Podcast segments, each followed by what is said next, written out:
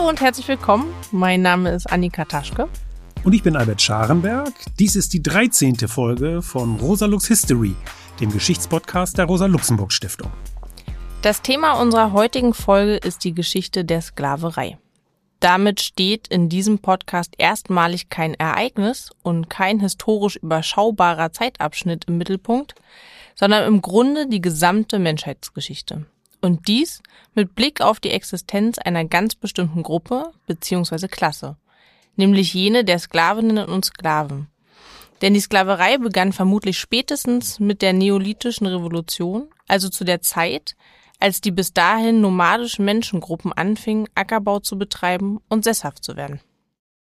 Die Sklaverei konnte ja auch erst entstehen, als die Menschen mehr produzierten, als sie für ihr unmittelbares Überleben benötigten.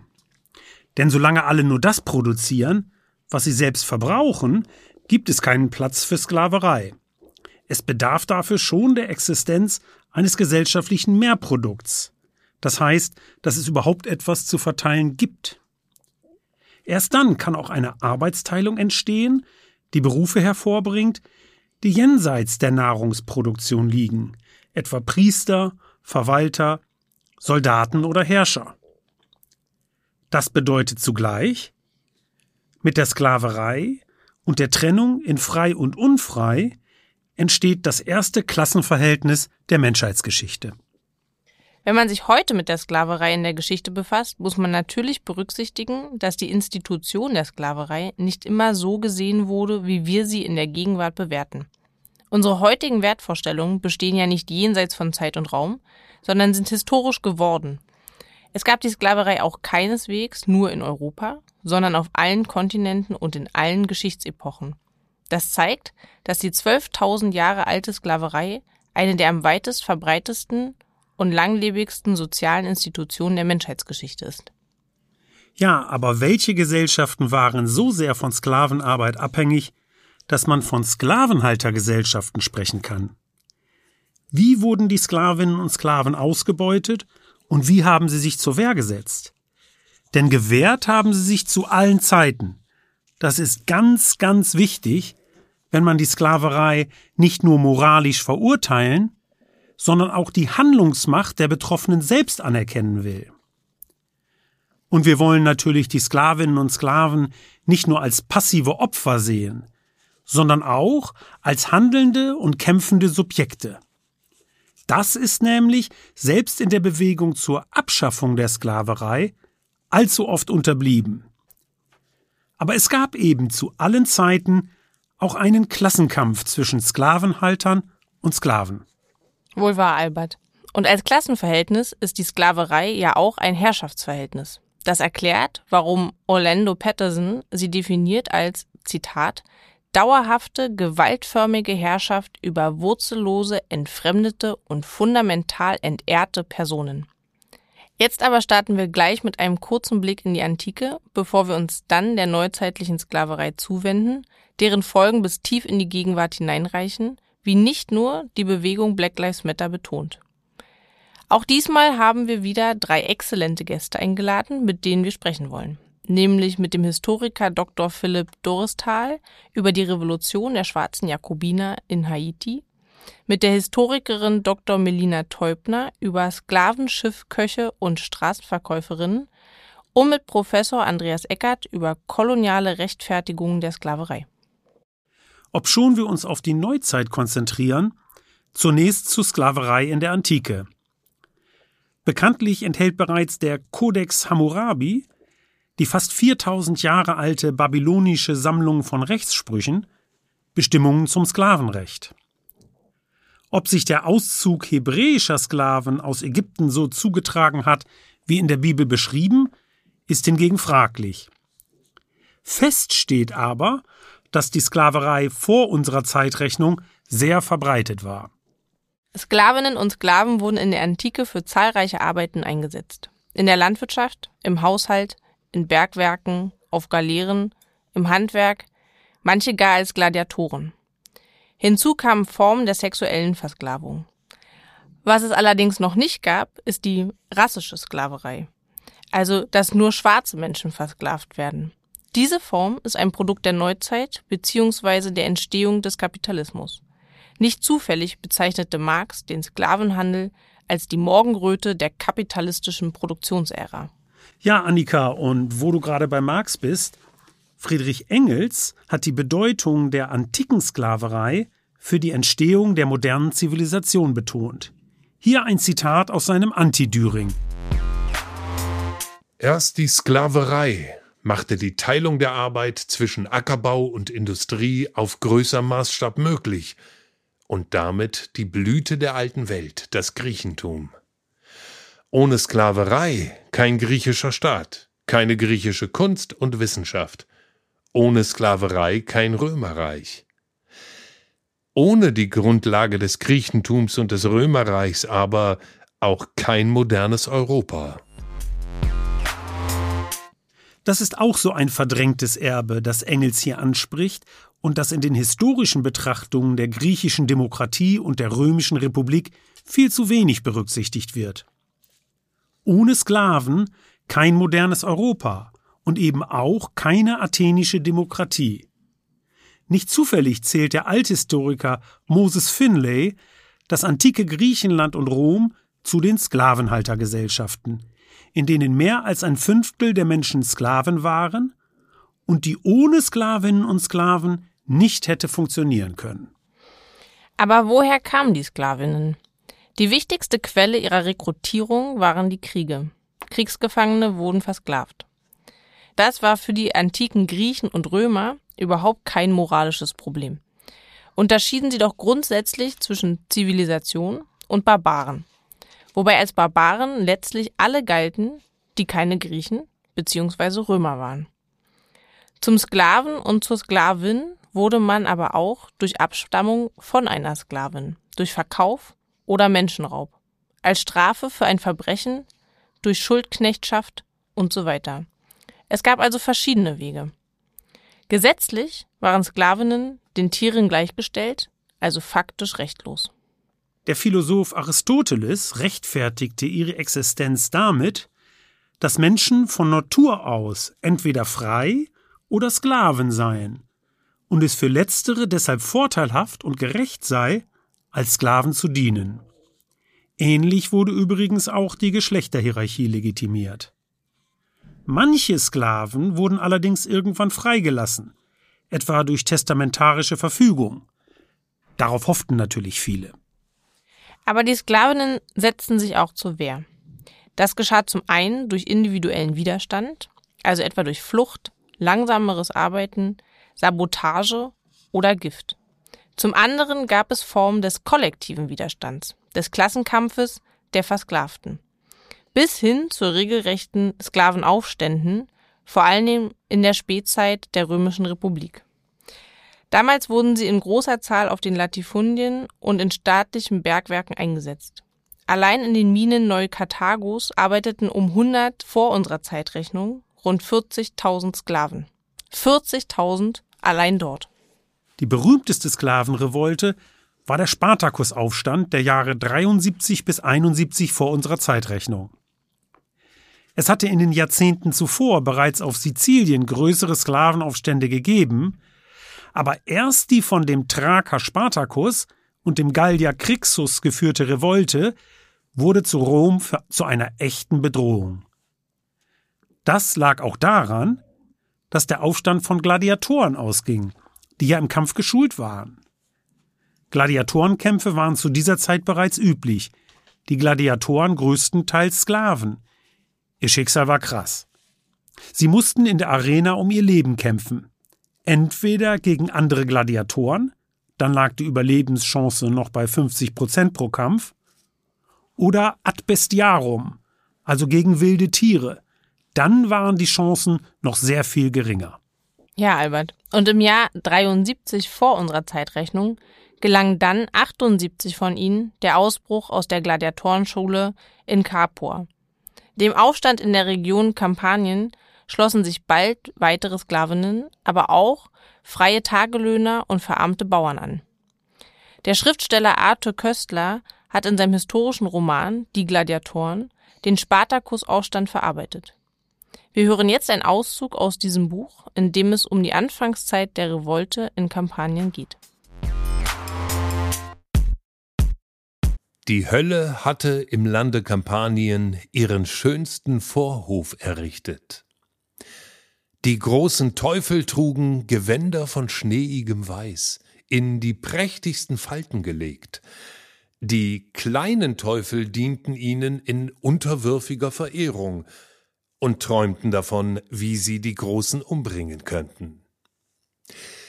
Ebenso alt wie seine Hügel war der Kampf um die Herrschaft über Kampanien, den Kornspeicher der römischen Legionen, den begehrtesten aller nationalen Reichtümer. Schon seit den Zeiten des Tiberius Gracchus hatten Patrioten versucht, das Land den reichen Grundbesitzern zu entreißen und es unter die Besitzlosen aufzuteilen. Aber man hatte sie ertränkt, totgeschlagen oder gesteinigt, und die Wucherer und Spekulanten waren zurückgekehrt. Den Bauern und kleinen Pächtern wurde von der Aristokratie das Blut bis auf den letzten Tropfen ausgepresst. Sie wurden hinausgedrängt und ihr Besitz aufgekauft. Es gab kein Entrinnen. An die Stelle der Bauern traten die großen Gutsbesitzer, und die freigeborenen Arbeiter wurden durch die Sklaven beiseite gedrängt, deren Masse jeder Krieg wieder neu auffüllte. Es gab kein Entrinnen. Die Banden der heruntergekommenen kampanischen Bauern durchstreiften das Land, ergaben sich der Räuberei und verbargen sich in den Bergen. Es gab kein Entrinnen. Im Lande Kampanien gingen Gerüchte um. Eine Räuberbande von noch nicht dagewesener Kühnheit überfiel Wirtshäuser und Schenken – plünderte die Reisenden aus, raubte ganze Wagenladungen von Gütern, brannte die schönen Landsitze nieder, stahl den Ochsen von der Krippe und den Zuchthengst aus dem Gestüt. Die Banditen waren überall und nirgends. Die eine Nacht kampierten sie vielleicht bei den Sümpfen des Claniusflusses, die nächste in den Wäldern der Virginia-Berge. Es wurden Soldaten gegen sie gesandt, eilig zusammengestellte Regimenter aus den kleineren Städten, aber die Soldaten desertierten oder schlossen sich den Banditen an. Deren Zahl wuchs Tag für Tag. Sie verbreiteten Schrecken und erregten Bewunderung, denn sie achteten das Leben nicht und spotteten über den Tod. Im Lande Kampanien gingen Gerüchte um. Sklaven und Ackerknechte saßen zusammen und redeten von den Banditen, wenn die Sonne hoch am Himmel stand und die Dämonen des Mittags über die Felder schlichen und den schlafenden Aufsehern böse Träume eingaben. Die Räuber hatten zwei Anführer, einen dicken Gallier, der traurig aussah und grausam war, und einen Thraker mit leuchtenden Augen der ein buntes Tierfell trug. Es waren auch keine gewöhnlichen Banditen, sondern Gladiatoren. Wer ihnen Widerstand entgegensetzte, wurde erschlagen, und wer weglief, gefangen. Aber wer sich ihnen auf Gnade und Ungnade auslieferte, wurde vielleicht von ihnen mitgenommen, und es gab sogar Leute, die darum baten. So war es mit diesen Gladiatoren. Der Spartakusaufstand nahm bald ungeahnte Dimensionen an und wurde zu einer echten Bedrohung Roms. Mindestens 60, vielleicht sogar über 100.000 Menschen schlossen sich der Revolte an. Das Heer der Aufständigen errang mehrere große militärische Siege. Spartacus und seine Armee beherrschten zeitweilig ganz Süditalien, bis sie schließlich geschlagen wurden. Die rund 6000 Überlebenden wurden anschließend entlang der Via Appia ans Kreuz geschlagen. Die Sklavenhalter sind gnadenlos. Ja. Andererseits ist es schon bemerkenswert, dass Spartacus auch über 2000 Jahre später noch als Symbol für den andauernden Widerstand der Unterdrückten gegen ihre Ausbeuter gilt. Nicht zufällig nannten die sozialdemokratischen Kriegsgegner im Ersten Weltkrieg ihren Zusammenschluss Spartakus-Gruppe. Das lag nicht zuletzt daran, dass Marx in einem Brief geschrieben hatte, Spartacus sei, Zitat, der famoseste Kerl, den die ganze antike Geschichte aufzuweisen hat. Ein Real Representative des antiken Proletariats. Ja, ich wollte noch kurz auf die Haltung des Christentums zur Sklaverei eingehen. Es ist nämlich eine Legende, dass die frühe Kirche die Sklaverei abgelehnt habe. Im Gegenteil, die Gläubigen arrangierten sich allzu rasch mit ihr und rechtfertigten sie in der Folgezeit als Teil der göttlichen Ordnung. Damit aber wurde die Institution nahezu unangreifbar und die christliche Kirche hat dann auch viel Unheil angerichtet, nicht zuletzt, indem sie später mit dem biblischen Fluch des Kanaan die rassische Sklaverei rechtfertigte. Erst im Jahr 1839 spricht sich der Papst gegen die Sklaverei aus. Ja, das war jetzt ein ganz schöner Tigersprung, Annika. Ich gehe noch mal kurz zurück, denn ich wollte nicht unerwähnt lassen, dass es auch im europäischen Mittelalter Sklaven gab. Etwa durch die Wikinger, die auf ihren Raubzügen auch Menschen versklavten. Und vor allem durch die Piraten im Mittelmeer. Die Sklaverei verschwand also keineswegs mit der Herausbildung der Feudalgesellschaft. Mit dem Aufstieg der italienischen Stadtstaaten begannen dann Kaufleute, mit Sklavinnen und Sklaven aus Osteuropa und Zentralasien zu handeln. In Venedig, Genua und anderen Städten dienten sie nicht zuletzt als Statussymbol städtischer Eliten. Mit der Gründung von Zuckerrohrplantagen auf den Kanaren und Madeira begannen portugiesische Reeder dann 1441 mit dem Import von Sklaven aus Afrika. Genau, Albert. Und damit betreten wir den Boden der neuzeitlichen, der rassischen Sklaverei. Wichtig festzuhalten ist zunächst, dass die rassistische Rechtfertigung für die Versklavung der AfrikanerInnen gewissermaßen nachgeschoben wird. Am Anfang steht nicht der Rassismus, sondern die Versklavung. Der Handel mit versklavten AfrikanerInnen war auch nicht auf die besonders bekannte transatlantische Route beschränkt. Millionen von ihnen wurden über die Sahara in die arabische Welt verschleppt, weitere Millionen nach Asien, vor allem nach Indien.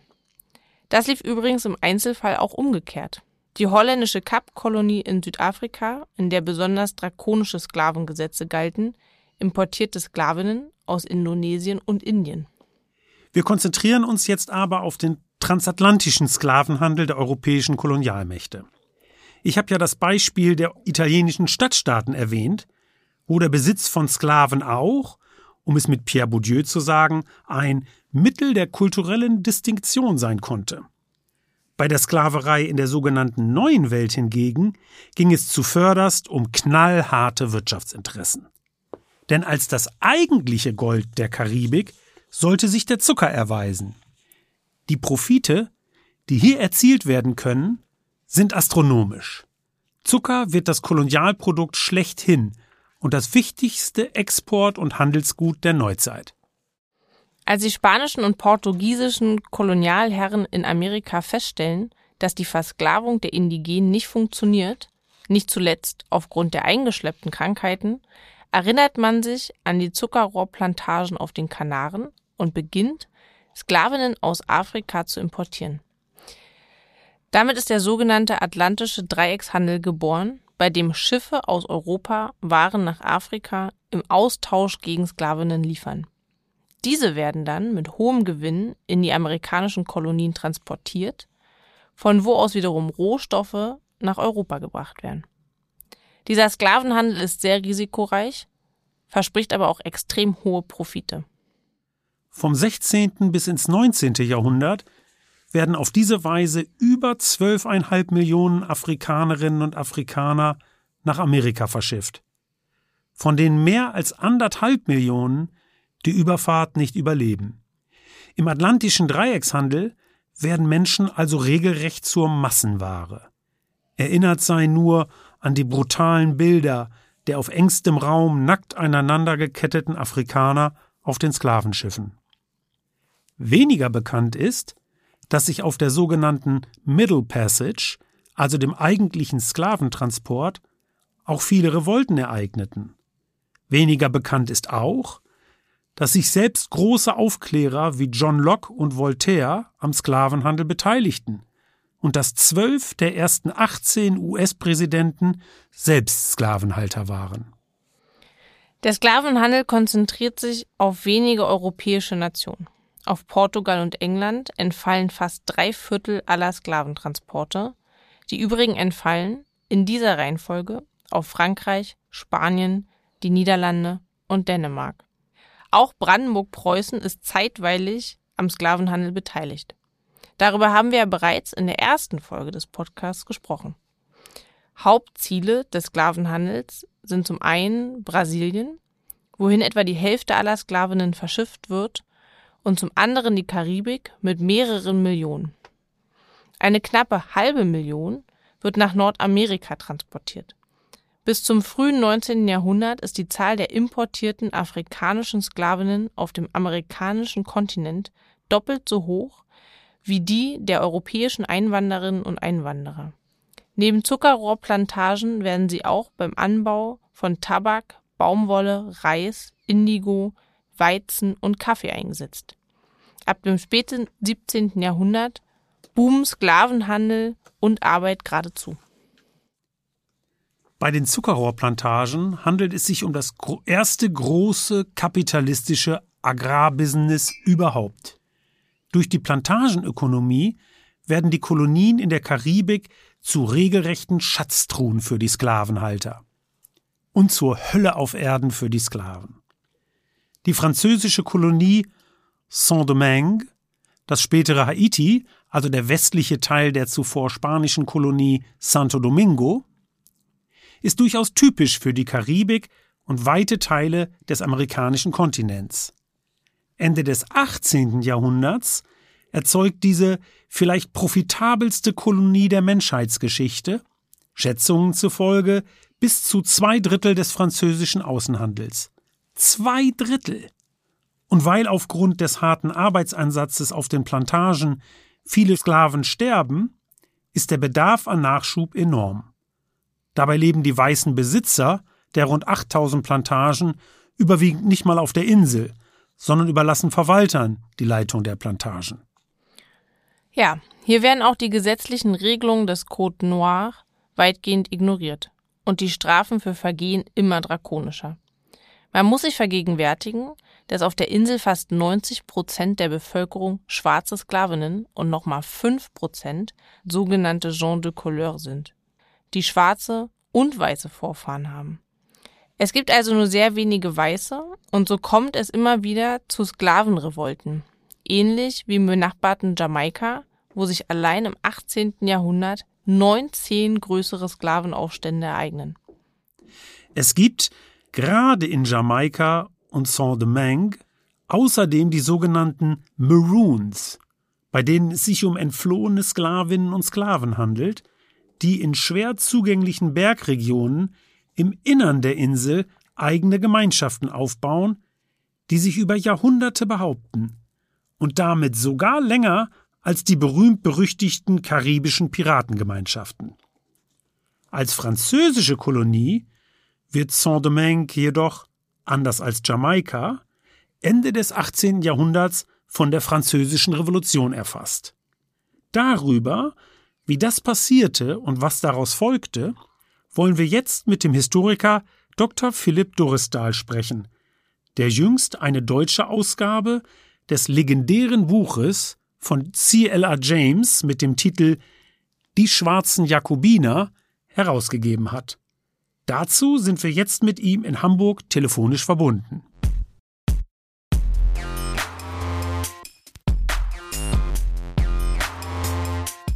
Hallo Philipp. Ja, hallo Albert. Philipp, wie kommt es denn zum Übergreifen der französischen Revolution auf die karibische Kolonie? Also was von den Ereignissen der französischen Revolution direkt nach Saint-Domingue drang, das war hintransportiert wurde, das ist nicht so ganz klar. Es gab zum Beispiel ein Verbot französischer Zeitungen in der Kolonie und auch Berichte, weil schon gesehen wurde, dass diese Aufbruchsstimmung, die, die Rede von allgemeinen Rechten und Freiheit natürlich sehr gefährlich werden konnte für eine Institution Sklaverei, die eben das alles den Sklavinnen und Sklaven verwehrte. Und dafür muss man sich das soziale Gefüge in der französischen Kolonie nochmal angucken. Das ist ja sehr fragmentiert nach Hautfarbe und Klassenzugehörigkeit. Also wie die französische Revolution die einzelnen Gruppen betrifft, das ist sehr unterschiedlich. Also gibt ja die Gruppe der Weißen, vor allem Sklavenbesitzerinnen, die ungefähr 30.000 Personen umfassen und die erhoffen sich durch den gesellschaftlichen Umbruch, den die französische Revolution markiert, dass sie stärker vom kolonialen Mutterland Frankreich unabhängig werden können. Also, dass sie zum Beispiel bestimmte Steuerabgaben nicht mehr entrichten müssten.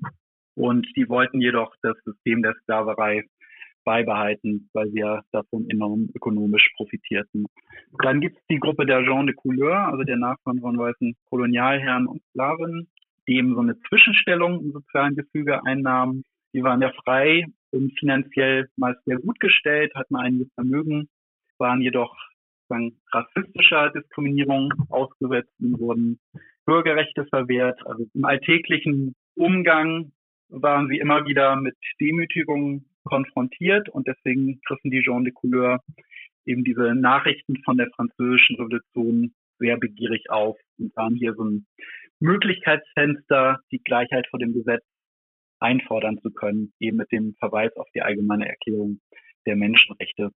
Und dann natürlich am bedeutendsten, womit die haitianische Revolution, also das, was man darunter versteht, eigentlich einsetzt, war der Aufstand der Sklaven und Sklaven, die ungefähr 500.000 Menschen umfasste. Hallo Philipp. Hallo. Wie kommt der Aufstand in Saint-Domingue im revolutionären Paris denn an und warum werden die Sklavinnen und Sklaven nicht ein, einfach befreit? Ja, weil die Forderung, die Sklaverei abzuschaffen, in der damaligen Vorstellungswelt eine so radikale Forderung ist. Also es war eine absolute Außenseiterposition, Antirassismus und Antisklaverei. Also selbst der radikalste Flügel der französischen Revolution, also die Jakobiner, sperrten sich sehr lange dagegen, ähm, diese Werte von Freiheit und Gleichheit auf die Sklavinnen auszudehnen. Die äh, Abschaffung der Sklaverei, die kam erst später und das war sozusagen auch ein Zugeständnis. Da reagierten die Jakobiner darauf, dass die Sklaven und Sklaven so große Zugewinne gemacht haben und dass sie eben nicht niedergeschlagen werden konnten und dass es auch so war, dass andere Kolonialmächte, also neben Frankreich auch Spanien und England, versuchten, Kontrolle über die Kolonie zu bekommen und die offizielle Abschaffung der Sklaverei im Jahre 1794 war eben ein Versuch, auch die Unterstützung der aufständischen Sklavinnen und Sklaven zu bekommen, um eben die Kontrolle über die Insel sich zu sichern. Aber das war jetzt nicht, was von vornherein begrüßt wurde, der Aufstand, sondern das war eine absolute Außenseiterposition. Ja, das äh, scheint ja dann auch erst dazu gekommen zu sein, als kein anderer Ausweg im Grunde mehr blieb, wie du das gerade beschrieben hast. Ne? Genau. Du hast es ja schon angedeutet. Wie setzt sich denn die Revolution in Haiti schließlich doch noch durch? Und falls du da auch äh, zwei Sätze so sagen könntest, welche Rolle spielte denn Toussaint Louverture, der schwarze Spartacus? Also er war ein ehemaliger Sklave, der sich zu Beginn des Aufstands noch nicht der Revolution anstieß, erst ein bisschen später zu Beginn dann gegen die französischen Truppen wendet und mit, Frank äh, mit Spanien kämpft und vor allem dadurch auszeichnet, dass er ein enormes taktisches Geschick hat, dass er die Sklavinnen und Sklaven organisiert und den Guerillakampf perfektioniert. Also daher wahrscheinlich auch die, der Name, also er hieß mit bürgerlichem Namen Breda und der Name Louverture, also aus dem Französischen von Öffnung, kommt wahrscheinlich daher, dass er eben überall so Öffnungen in den feindlichen Heeren herstellen konnte. Louvertures Rolle war dann, dass er General war und später dann Gouverneur und dafür sorgte, dass die kriegsgebeutelte Wirtschaft der Insel dann wieder zum Laufen gekommen ist, also dass er die Wirtschaft konsolidiert, dass er die, die Sklaverei abschafft und auch an der ersten Verfassung von Haiti von 1801 mitarbeitet, in, wer, in welcher eben die Befreiung der Sklavinnen und Sklaven als irreversibel festgehalten wird und auch eben die Gleichheit vor dem Gesetz Und insofern, ja, gilt er als der schwarze Spartakus, also mit dem großen bedeutenden Unterschied, dass im Gegensatz zu Spartakus der Aufstand von den Sklaven und Sklaven eben erfolgreich war. Napoleon entsendet dann 1802 eine Expedition nach Saint-Domingue, um die Sklaverei wieder einzuführen. Und Toussaint wird dann mit einer List gefangen genommen und stirbt dann in Frankreich, aber er legt sozusagen die Grundlagen dafür, dass dann auch die Expedition von dem General Leclerc, dem französischen, geschlagen wird und dass im, am 1. Januar 1804 dann die erste Schwarze Republik Haiti ausgerufen werden kann. Ich habe noch eine vielleicht abschließende Frage. Die Revolution in Haiti war die einzig dauerhaft erfolgreiche Sklavenrevolution der Menschheitsgeschichte. Also ein Ereignis von geradezu weltgeschichtlicher Bedeutung und trotzdem wissen viele Menschen über dieses Ereignis heute nichts. Kannst du vielleicht einschätzen, warum das so ist? Einmal war es eben die radikalste Revolution des 18. Jahrhunderts, würde ich als These vertreten, die auch ich, von vielen Historikern und Historikern, die sich damit beschäftigt haben, geteilt wird, weil sie nämlich im Gegensatz zur amerikanischen Revolution oder der französischen Revolution die Grundsätze von Freiheit und Gleichheit konsequent umsetzt. Und was ähm, wichtig ist, ist eben zu sagen, dass die haitianische Revolution auch etwas ist, was undenkbar ist. So hat sich, so hat das ein äh, haitianischer Historiker ganz treffend ausgedrückt, ähm, Trouillot, weil er nämlich sagte, das rassistische Narrativ, wonach Schwarze eben minderwertig seien und sich in ihr Schicksal begeben würde, würden und dieses devot und glücklich ertragen würden, das wurde mit der haitianischen Revolution konterkariert, also dass die, die schwarzen Massen eben die Sklaverei selbst abschaffen würden, einen schwarzen Staat ausrufen würden. Insofern setzte dann nach der haitianischen Revolution so eine koloniale Amnesie, so hat ein französischer Historiker auch beschrieben, eine koloniale Amnesie ein, die sich teilweise noch fortsetzte, auch in der Historiografie, also den Beitrag der haitianischen Revolution zu schmälern, indem nicht die schwarzen Sklavinnen und Sklaven für den Sieg über die stärksten europäischen Armeen verantwortlich gemacht wurden, sondern externe Faktoren angeführt wurden, wie beispielsweise Tropenkrankheiten, Gelbfieber. Also das sind sozusagen historische Gründe. Man kann dann natürlich auch noch andere Gründe anführen, also dass eben der Kanon in Schule und Universität, also gerade in Deutschland, noch relativ eurozentrisch ausgerichtet ist, dass es wenig zu Kolonialismus und Sklaverei gibt, was da unterrichtet wird. Die verfügbare Literatur ist eben vorwiegend in Englisch und Französisch, die durchaus schon sehr umfangreich ist und auf Deutsch ja. Auf Deutsch gibt's jetzt die schwarzen Jakobiner wieder.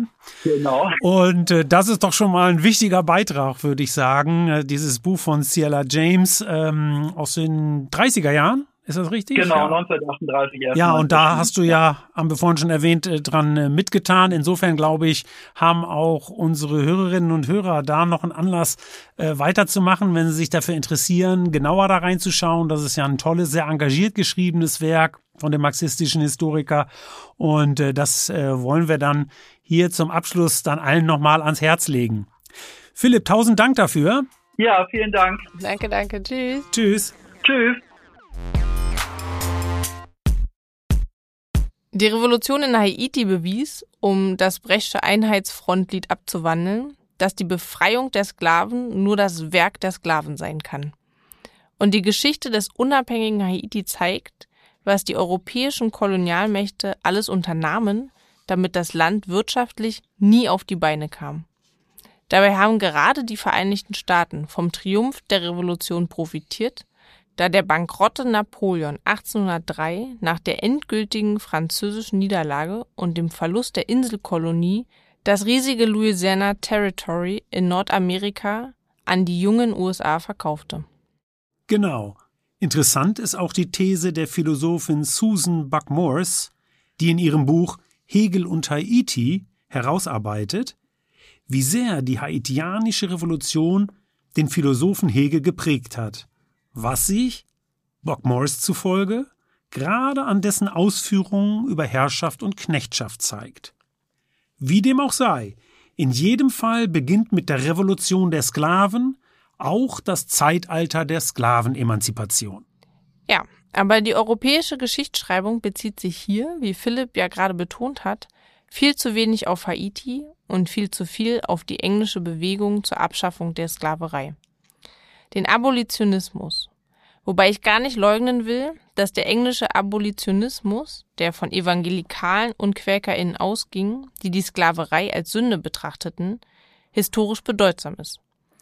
Der Abolitionismus wird ja auch als erste internationale Menschenrechtsbewegung bezeichnet und es ist schon bemerkenswert, dass er bereits Instrumente wie Konsumboykott, Flugschriften, Petitionen, Poster und Buttons nutzte, um gegen die Sklaverei zu mobilisieren. Aber bei all dem hehren Engagement gilt es doch ebenfalls festzuhalten, dass die Abschaffung auch in England kein bloß moralische Angelegenheit, sondern dass sie eng mit geostrategischen und ökonomischen Erwägungen verbunden war. Dein letzter Satz ist hier ein ganz wichtiger, vielleicht entscheidender Punkt, Annika. Der trinidadische Historiker und spätere Politiker Eric Williams ist 1944 in seinem Buch Capitalism and Slavery diesem Zusammenhang nachgegangen. Ähnlich wie Marx betont er den Beitrag des Plantagenkapitals zur Herausbildung des modernen Kapitalismus. Ein Zusammenhang, der in vielen Schulbüchern zur Sklaverei noch immer unterschlagen wird. Etwa wenn da die Rede davon ist, die Sklaverei sei anachronistisch gewesen, also aus der Zeit gefallen. Das stimmt halt nicht, im Gegenteil. Der Kapitalismus verdankt seinen Aufstieg nicht zuletzt der Sklavenarbeit, die eben offensichtlich nicht aus der Zeit gefallen war. Das passte schon ganz gut zusammen. Die Sklaverei und der Aufstieg des Kapitalismus. Allerdings, der Kampf gegen die Sklaverei symbolisiert in diesem Sinne auch eine Abrechnung mit der politischen Ökonomie des Ancien Regime.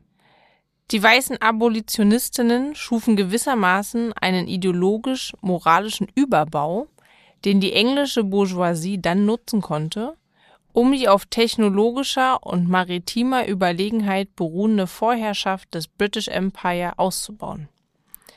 Das Vereinigte Königreich verbietet dann 1807 den Sklavenhandel und 1833 die Sklaverei. Wohlgemerkt mit Entschädigung für die Sklavenhalter, nicht für die Sklavinnen. Die letzten Staatsschulden aus diesen Entschädigungszahlungen wurden übrigens erst 2015 getilgt. Natürlich waren durch die englischen Gesetze der Sklavenhandel und die Sklaverei noch nicht vorbei.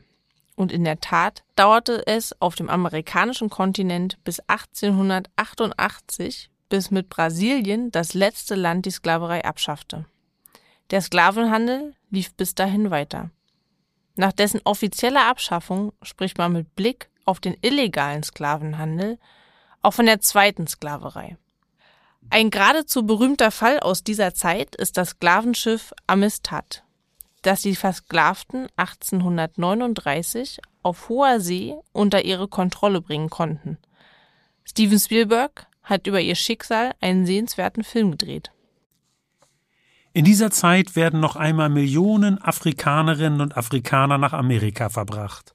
Vor allem zur Baumwollproduktion in den Süden der USA, zur Zuckerproduktion nach Kuba und zur Kaffeeproduktion in den Süden Brasiliens.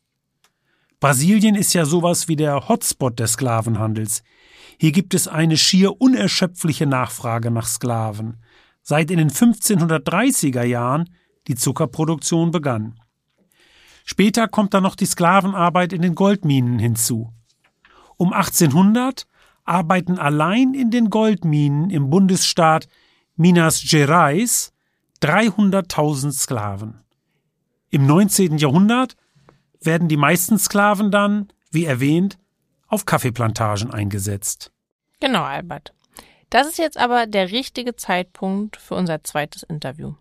Dazu begrüßen wir die Historikerin Dr. Melina Teubner von der Universität Bern, die sich in ihrer preisgekrönten Dissertation mit der zweiten Sklaverei befasst und über Sklaven, Schiffköche und Straßenverkäuferinnen geforscht hat.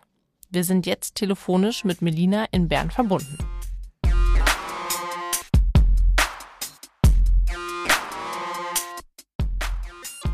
Hallo Melina. Hallo. Hallo auch von mir. Ähm, ich leg los mit der ersten Frage. Melina, schön, dass du dabei bist. Ähm, du schreibst ja über Sklavenschiffsköche, zu denen auch freigelassene Sklaven zählten. Inwiefern sind denn diese in der, Schiff, in der Schiffshierarchie, ist auch ein schönes Wort, eher untergeordnete Akteure im Kontext des Sklavenhandels von Bedeutung? Man muss sich vorstellen, dass im 19. Jahrhundert in der Zeit, über die ich arbeite, noch 2,1 Millionen Menschen nach Brasilien verschifft worden sind. Und jedes Schiff, auf dem die Menschen eben ähm, verschifft worden sind, brauchte einen Koch, der diese Menschen dann ernährt hat. Und deshalb argumentiere ich quasi, dass diese Menschen extrem wichtig sind, um den Sklavenhandel am Laufen zu halten.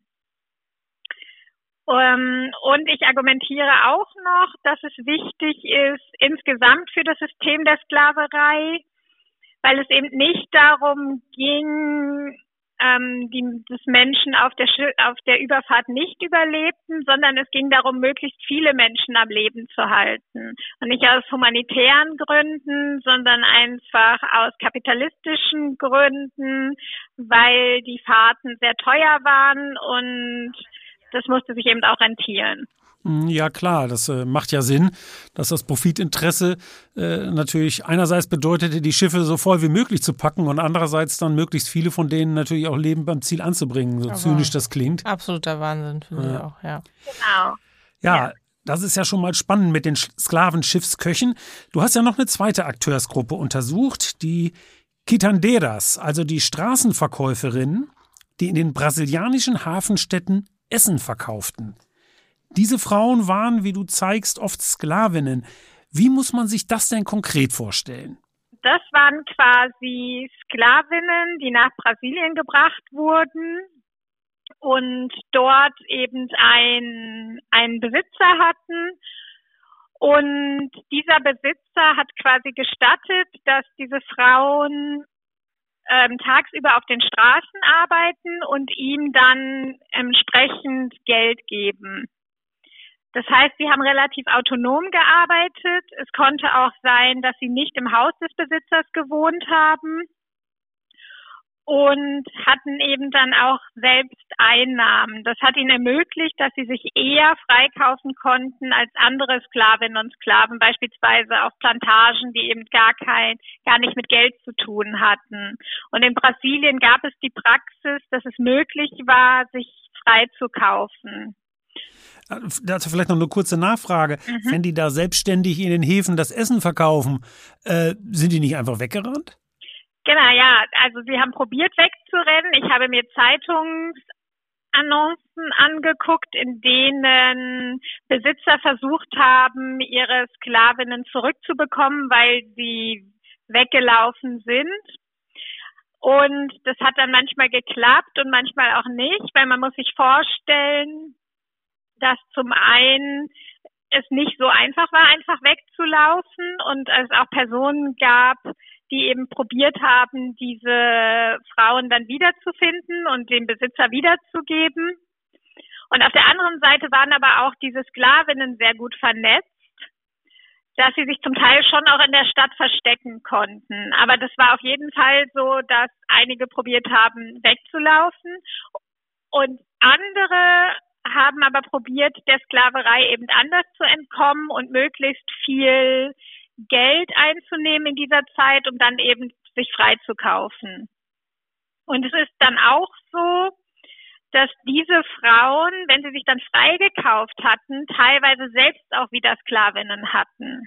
Ich habe noch eine Frage, inwiefern denn Sklavenschiffköche und ähm, auch die Frauen, von denen du gerade erzählt hast, die Quitanderas, äh, Beispiele vielleicht für eine Kombination verschiedener Arbeitsformen. Du hattest gerade schon angedeutet, dass sie autonom arbeiten konnten und Geld an ihre Besitzer zurückgebracht haben. Ähm, gab es in diesem Kontext Mischformen, wenn wir heute über Grenzen von Sklaverei und vielleicht auch Lohnarbeit reden? Mhm, genau, ich denke, dass diese, diese Dienstleistungssklavereien, wie man die Quitanderas auch nennen kann, auf jeden Fall eine Mischform sind zwischen Sklaverei und Lohnarbeit, weil ich, wie ich gerade schon erklärt habe, haben sie ja eben selbst Lohn verdient, den sie zwar abgeben mussten, aber sie mussten nicht alles abgeben. Ähm, und weil sie eben auch relativ relativ frei arbeiten konnten. Deshalb würde ich schon sagen, dass es eine Mischform ist.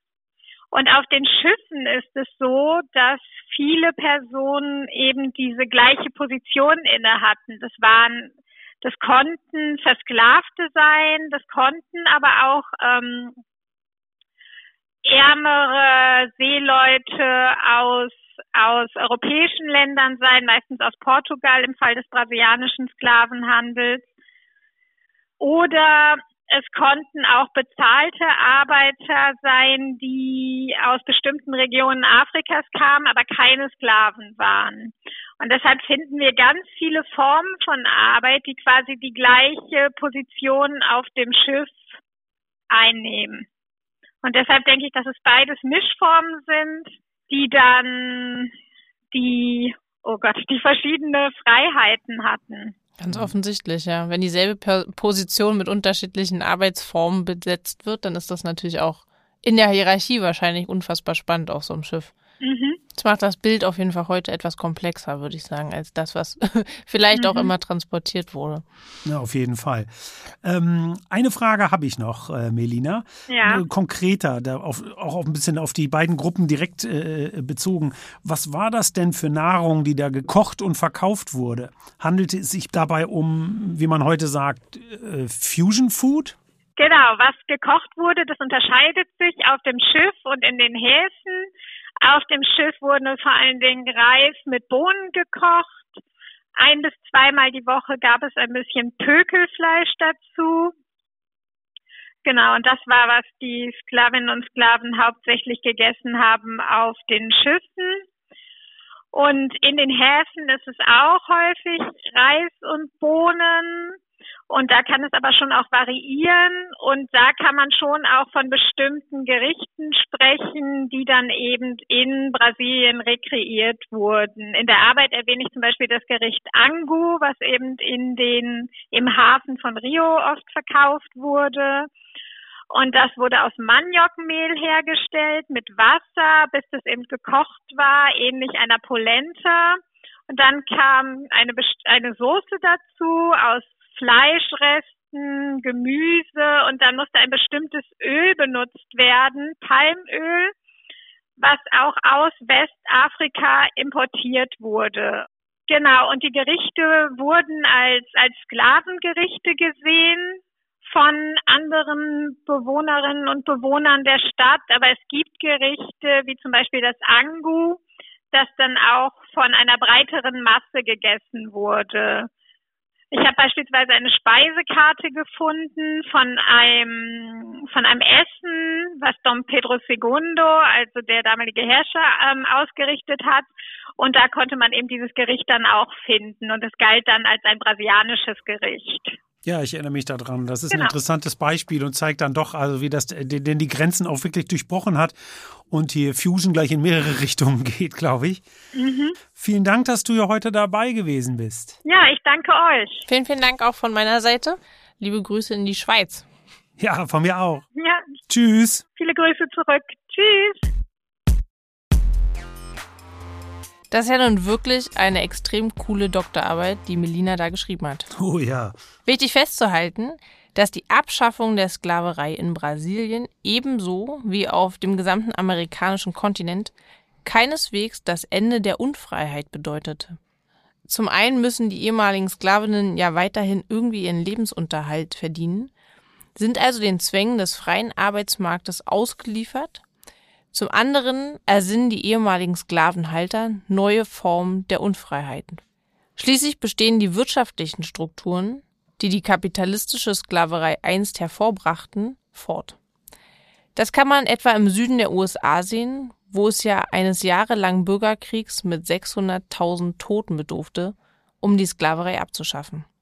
Anschließend werden die früheren Sklavinnen mittels terroristischer Methoden einem Apartheid-Regime unterworfen. Diese Geschichte haben wir ausführlich in unserer fünften Folge von Rosa Lux History zu Black Lives Matter erzählt. Außerdem gab es in manchen Regionen der Welt auch weiterhin Fälle von Sklaverei, da das Verbot nicht überall umgesetzt wurde. Dieser Umstand ist mit Blick auf den Kolonialismus nochmal von besonderer Bedeutung. Die Kolonialmächte arrangieren sich nämlich teilweise mit der Sklaverei vor Ort. Mehr noch. Die Fortexistenz der Sklaverei dient den Kolonialherren sogar als Argument zur Rechtfertigung des Kolonialismus. Ja, und über diese Rechtfertigungsstrategien wollen wir jetzt sprechen. Dazu begrüßen wir hier im Studio Professor Andreas Eckert, der an der Berliner Humboldt-Universität die Geschichte Afrikas lehrt. Hallo Andreas. Hallo. Hallo im Studio und herzlich willkommen. Ähm, Andreas, in deinem Buch über die Geschichte der Sklaverei betonst du, dass der Sklavenhandel einen radikalen Bruch in der Geschichte Afrikas markiert. Könntest du diesen Bruch vielleicht nochmal für unsere Zuhörerinnen darstellen und erklären? Die Frage zielt auf eine durchaus große Kontroverse innerhalb der Geschichtsschreibung zu Afrika, nämlich die Frage, ob es eigentlich Sklaverei schon vor der Ankunft der Europäer, Europäerinnen äh, gegeben hat. Ähm, und ähm, die, der Großteil der Forschung ist sich eigentlich einig, dass äh, es vorher schon Sklaverei gegeben hat und Sklavinnen und Sklaven, aber dass natürlich durch die immense europäische Nachfrage nach schwarzer Arbeitskraft Sklaverei zu einem zentralen Merkmal vieler afrikanischer Gesellschaften wurde, sehr viel stärker als vorher, dass auch das System Sklaverei enorm brutalisiert worden ist und vor allem auch der interne Sklavenhandel äh, in vielen Regionen jedenfalls und dann oft über gewisse Perioden, also nicht die ganze Zeit des transatlantischen Sklavenhandels, der sich ja zwischen dem 14. und 19. Jahrhundert äh, vollzog, dass eben zumindest phasenweise auch ähm, die Jagd nach Sklaven, die Jagd nach der wahre Mensch, eben große Dimensionen angenommen hat. Also man kann sagen, dass der Sklavenhandel, Sklaverei nicht eingeführt hat, aber das System der Sklaverei enorm äh, ausgeweitet und brutalisiert hat. Und das ist für mich schon ein ganz wichtiger Wendepunkt äh, in der Geschichte Afrikas, der auch die Geschichte in der Zeit und bis heute eigentlich sehr stark geprägt hat. Ja, weil ja auch die Auswirkungen auf die afrikanischen Gesellschaften, wie du gerade gesagt hast, eben so massiv waren, äh, dass das vorher zwar mit dem Nachher zu tun hat, aber doch eben ein qualitativer Unterschied ist. Ähm, ich habe noch äh, eine andere Frage. Du schreibst ja an anderer Stelle, ich zitiere jetzt mal einen Satz. Der politische Kampf gegen Sklavenhandel und Sklaverei, der in den 1780er Jahren begann, führte gleichsam in die Kolonisierung Afrikas ein Jahrhundert darauf. Also wenn man so will, die Kolonialmächte inszenieren sich selbst als zivilisationsbringend, die Afrikaner aber als Sklavenhalter, die zur Zivilisation nicht fähig seien. Knüpfen sie damit nicht an an das, was Christopher Leslie Brown in Anlehnung an Bourdieu das moralische Kapital der Abolitionisten nennt, dass die Kolonialherren sich dann aneignen und gegen die Unterdrückten wenden?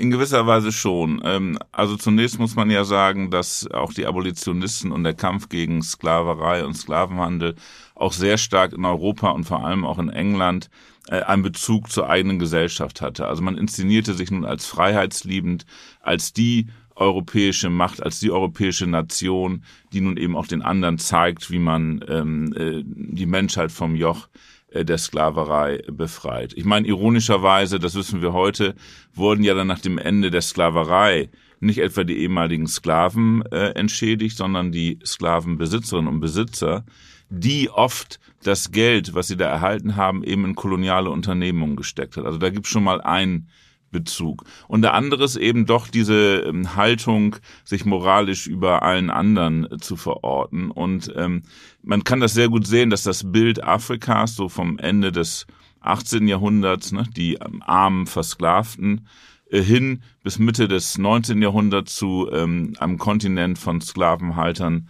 und Tyrannen äh, wächst. Also jemand wie David Livingstone, der berühmte Missionar, in seinen Schriften zum Beispiel dieses Bild eben sehr stark geprägt. Also ein Kontinent, der gleichsam danach schrie, von sich selbst und seiner Gewalt befreit zu werden. Und das konnten dann natürlich nur im Selbstbild der Europäer die Europäer selbst, um die Zivilisation dorthin zu bringen, die Sklaverei zu beenden und nebenbei auch noch den Kontinent für ihre ökonomischen Unternehmungen zu öffnen. Also das hatte schon viel mit äh, sozusagen einer Inszenierung zu tun. Äh, und das Argument, man wolle da eben vor allem die Sklaverei bekämpfen, haben auch schon einige Zeitgenossen als äh, eher Ausrede interpretiert. Da vielleicht gleich anknüpfend, keine Kolonialmacht bekämpfte die Sklaverei unmittelbar. Aber wie haben sich denn Kolonialherren konkret mit Sklaverei arrangiert? Ähm, Gibt es da Beispiele vielleicht?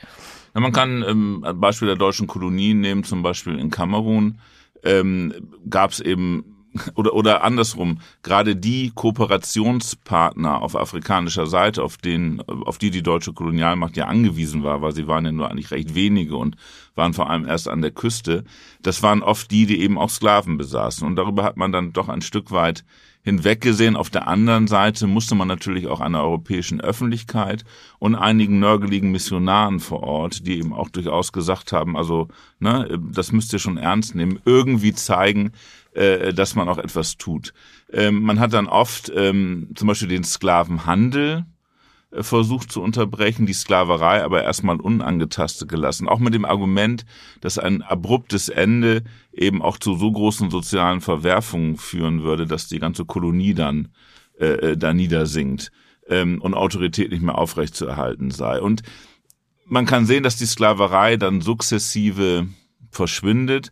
Was aber weniger ähm, unbedingt ist die zielstrebige Politik der Kolonialmächte war, sondern eher äh, anderen Faktoren ähm, geschuldet war. Wobei oft aus der Sicht von Afrikanern und Afrikanern dann eben Zwangsarbeit äh, ein Stück weit Sklaverei ähm, äh, abgelöst hat. Aber man kann sehen, dass so sukzessive auch durch eine Kolonialmacht, die zumindest Sklaverei jetzt nicht mehr bis auf wenige Ausnahmen explizit gefördert hat, eben für ehemalige Sklavinnen und Sklaven ein etwas größerer eine etwas größere Handlungsmacht und Aushandlungsmacht durchaus ähm, entstehen konnte. Äh, aber das war, wie gesagt, äh, das Ende der Sklaverei war ein sehr langsamer Prozess. Ähm, einige Autoren sprechen eben auch vom langsamen Tod der Sklaverei in Afrika. Das kann man eigentlich überall sehen. Und äh, ähm, da war sozusagen, das war das Resultat komplexer Entwicklung und nicht unbedingt der äh, harten Hand des kolonialen Staates, der nun seine großen Ansprüche, die auf der Berliner Afrika-Konferenz formuliert worden sind, nämlich den Kontinent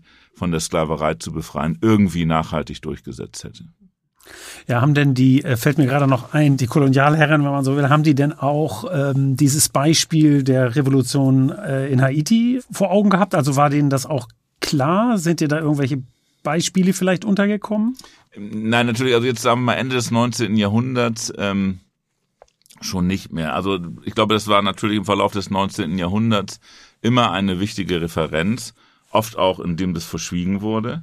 Äh, und natürlich haben auch ähm, Europäer alles getan, um eben Haiti zu verunglimpfen, äh, äh um zu sagen, zu sagen, seht her, das passiert, äh, wenn wir äh, zu sagen schwarzen Menschen die Möglichkeit geben, sich selbst zu verwalten, eigenständig Politik und Ökonomie zu betreiben. Und wir wissen ja also allein die äh, Reparationszahlungen, die Haiti an Frankreich zahlen musste, aber auch eine sehr unfaire Handelspolitik, äh, haben ihm dazu beigetragen, Haiti relativ rasch in eine sehr prekäre politische und auch ökonomische Lage zu versetzen. Viele Staaten haben Haiti lange gar nicht anerkannt als eigenständigen Staat. Und zwar dieses systematische an den Rand stellen war natürlich auch ein deutliches Signal an andere, seht her, ne? das passiert, wenn ihr es tatsächlich wagen wolltet, äh, euch irgendwie aus eurem Joch äh, zu befreien. Aber in der unmittelbaren Phase sozusagen der Kolonisierung Afrikas Ende des 19. Jahrhunderts taucht Haiti äh, eigentlich äh, selten auf. Was nicht heißt, dass es nicht in den Köpfen einiger war, aber zumindestens wird das nicht öffentlich gemacht. Das war, also der Job war in gewisser Weise offenbar aus der Sicht der Europäer schon erledigt, dass man eben die Insel ähm, doch sehr stark an den Rand stellen konnte. Ja, und in jeder Hinsicht, wie du ja gesagt hast, auch isoliert hat, ähm, äh, gerade über die Reparationszahlungen und äh, die, die wirtschaftlichen Maßnahmen äh, natürlich alles äh, erschwert hat, was man in Haiti ja bis heute sehen kann, denn äh, eines der ärmsten Länder der Welt ist. Das geht sicherlich definitiv nicht zuletzt darauf zurück, äh, was seit der Zeit der Revolution gerade von den europäischen Ländern, auch von den Vereinigten Staaten mit Haiti gemacht worden ist. Andreas, das war ganz toll. Ich äh, bedanke mich. Es war toll, dass du bei uns hier im Studio sein konntest. Vielen Dank dafür. Vielen, vielen Dank. Ich bedanke mich. Tschüss. Tschüss. In Afrika gibt es seit einigen Jahren übrigens eine Kontroverse um den senegalesischen Historiker Ibrahima Tube, der seine Kollegen dafür kritisiert, dass sie die Beteiligung afrikanischer Eliten und vorkolonialer Staaten am Sklavenhandel lange heruntergespielt haben. Man gewinne bei ihnen den Eindruck, die Sklaven seien vom Himmel gefallen, sagt er. Indem sie den Diskurs einheimischer Eliten übernehmen, verharmlosten sie die sozialen Hierarchien und die Unterdrückung innerhalb der afrikanischen Gesellschaften. Ja, das ist eine spannende Debatte. Unter HistorikerInnen hat zuletzt auch die Sklaverei in anderen Regionen der Welt, etwa in Asien oder der arabischen Welt, mehr Auf Aufmerksamkeit erfahren, worauf wir hier leider nicht im Einzelnen eingehen können. Wir wollen jetzt aber abschließend noch einen kurzen Blick auf die Sklaverei im 20. und 21. Jahrhundert werfen. Dabei hängt alles davon ab, wie man Sklaverei und Zwangsarbeit definiert bzw. voneinander unterscheidet. Mit Blick etwa auf die Millionen, die in deutschen Konzentrationslagern interniert waren, wird oft von Sklavenarbeit gesprochen. Aber das wird dann in der Regel nochmal unterschieden von der Sklaverei, wie wir sie hier diskutiert haben. Weil es dabei nicht primär um Ausbeutung ging, sondern um Vernichtung durch Arbeit, wie es die Nazis nannten, also letztlich um eine besonders perfide Form der Hinrichtung. Ja, genau. Andere Formen von Zwangsarbeit etwa in den sowjetischen Lagern, weisen bestimmte Ähnlichkeiten mit Formen der Sklaverei auf. Aber es gibt hier eben auch gewichtige Unterschiede. In jedem Fall ist die Abgrenzung nicht immer eindeutig. Für die Gegenwart schätzt die Internationale Arbeitsorganisation der Vereinten Nationen, dass es 40 Millionen Versklavte gibt. Überwiegend Frauen und Mädchen übrigens, viele davon in Kriegsgebieten. Wichtig finde ich auch das Erbe der Sklaverei, also wie die historische Sklaverei unsere Gegenwart formt. Du hast da ganz am Anfang schon darauf hingewiesen, Annika, dass dies ein großes Thema in den USA ist. Vor allem mit Blick auf die anhaltende soziale Ungleichheit zwischen Schwarz und Weiß. Man denke nur an die Romane der Literaturnobelpreisträgerin Toni Morrison. Es gilt aber auch für Europa. Im englischen Bristol wurde im vergangenen Jahr die Statue des Sklavenhändlers Edward Colston gestürzt und im Hafen versenkt, was für viel Aufsehen sorgte. Auch in Deutschland erfährt die zeitweilige Beteiligung Brandenburg-Preußens am Sklavenhandel wachsende Aufmerksamkeit, gerade im Zusammenhang mit der deutschen Kolonialgeschichte. Man darf auch nicht vergessen, dass deutsche Städte, allen voran Hamburg, lange von der Sklaverei profitierten in der Hansestadt gab es um 1800 400 Raffinerien für westindischen Zucker. Schätzungen zufolge lebte hier möglicherweise die Hälfte der Bevölkerung indirekt von der Sklaverei. Manche der ehemals kolonisierten Länder stellen inzwischen auch Reparationsforderungen. Viel Aufsehen erregte ein derartiger Vorstoß 2015 anlässlich des Besuches des britischen Premierministers David Cameron in Jamaika. Aktuell kursiert auf der Karibikinsel eine Petition, die Reparation von Großbritannien fordert. Ja, nur leider wird das angesichts der Verweigerungshaltung des Vereinigten Königreichs schwer. Zumal ja auch die UNO dafür keine Regelungen parat hat. Trotz des Verbots der Sklaverei in der Erklärung der Menschenrechte von 1948 und trotz der UN-Konvention über die Bekämpfung des Menschenhandels. Letztere wurde übrigens am 2. Dezember 1949 beschlossen, weshalb der 2. Dezember heute der internationale Tag für die Abschaffung der Sklaverei ist. Ja, und für diesen Tag haben wir noch einen ganz besonderen Hinweis, denn dann veröffentlicht die Rosa-Luxemburg-Stiftung gemeinsam mit Le Monde Diplomatique einen brandneuen Atlas der Versklavung. der auf rosalux.de kostenlos bestellt werden kann. Ich habe die Druckfahnen gesehen, es lohnt sich. Beinahe genauso, wie es sich lohnt, noch heute unseren fantastischen Podcast zu abonnieren und unserem Instagram-Account zu folgen. Aber hallo. Hinweisen möchten wir abschließend noch darauf, dass die nächste Folge von Rosa Lux History Ende Januar erscheinen wird. Unser Thema ist dann die Machtübertragung an Hitler am 30. Januar 1933. Wir freuen uns, wenn Sie und ihr dann wieder dabei seid. Und ob. Tschüss. Ciao, ciao.